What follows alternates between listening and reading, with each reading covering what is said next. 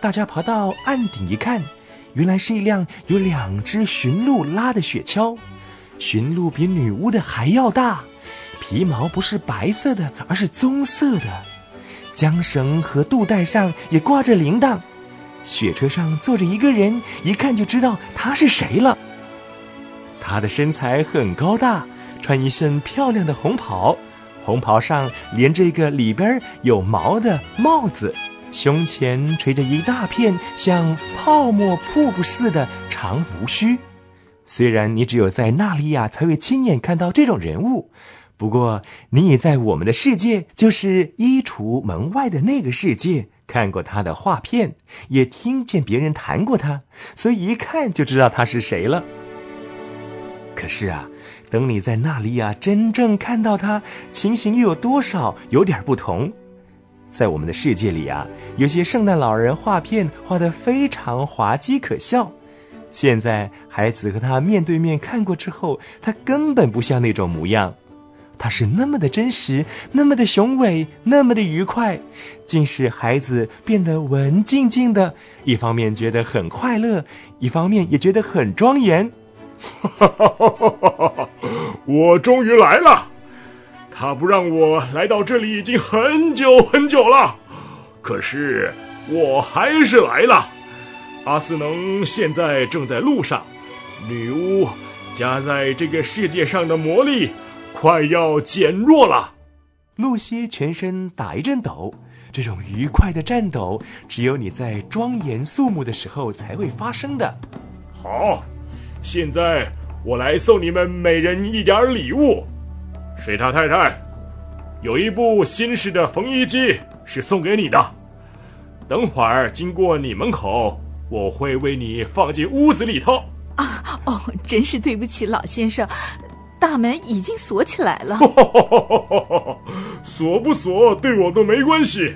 至于你呢，水獭先生，等你回到家里，就会发现你的水坝已经建筑好了，该整修的地方都整修了，所有漏水的地方也止住不漏了，并且还给你装了一道新水闸。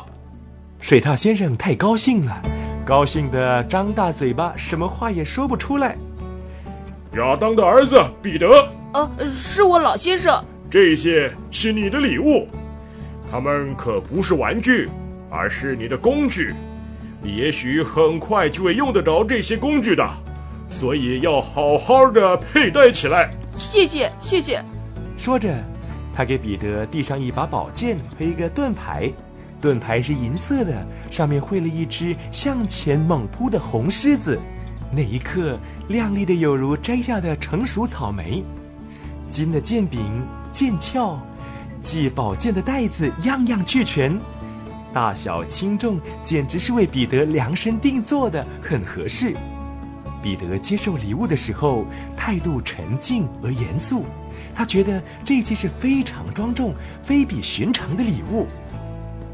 夏娃的女儿苏珊啊，这些是送给你的啊，是给我的。嗯啊，一张弓，还有一袋插满了箭的箭袋，还有一只小巧玲珑的象牙号角。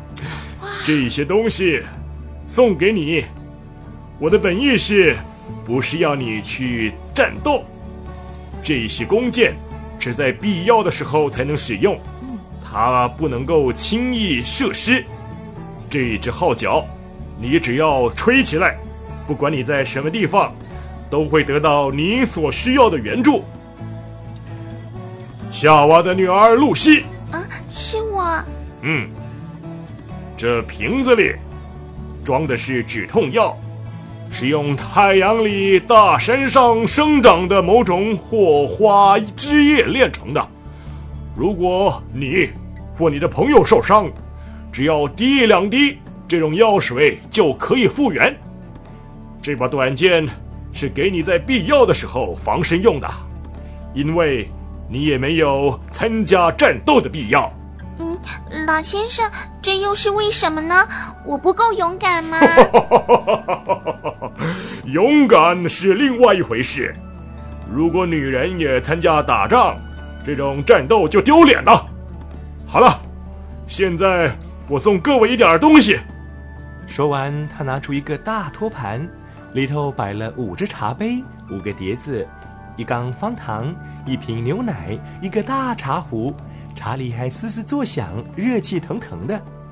接着，他高声喊道：“哈哈哈哈哈哈！圣诞快乐，真王万岁！”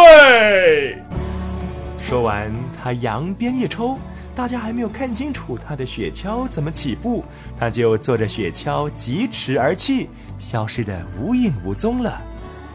彼得从剑鞘里抽出宝剑，递给水獭先生观看。忽然听见水獭太太说道：“好了好了，不要老站在那里讲话嘛！再过一会儿啊，茶都冷了，要像男子汉，不要学娘们儿一样的啰啰嗦嗦的。来来来来，帮我把托盘拿下去，我们要用早餐了。还好啊，当时啊，我还想到带一把切面包的刀子来呢。”他们回到洞里，水獭先生切了一些面包和火腿夹成的三文治。水獭太太给每个人倒了茶，于是大家享受了一顿丰富的早餐。不过还没吃完，水獭先生就催促道：“现在啊，该是动身的时候了。”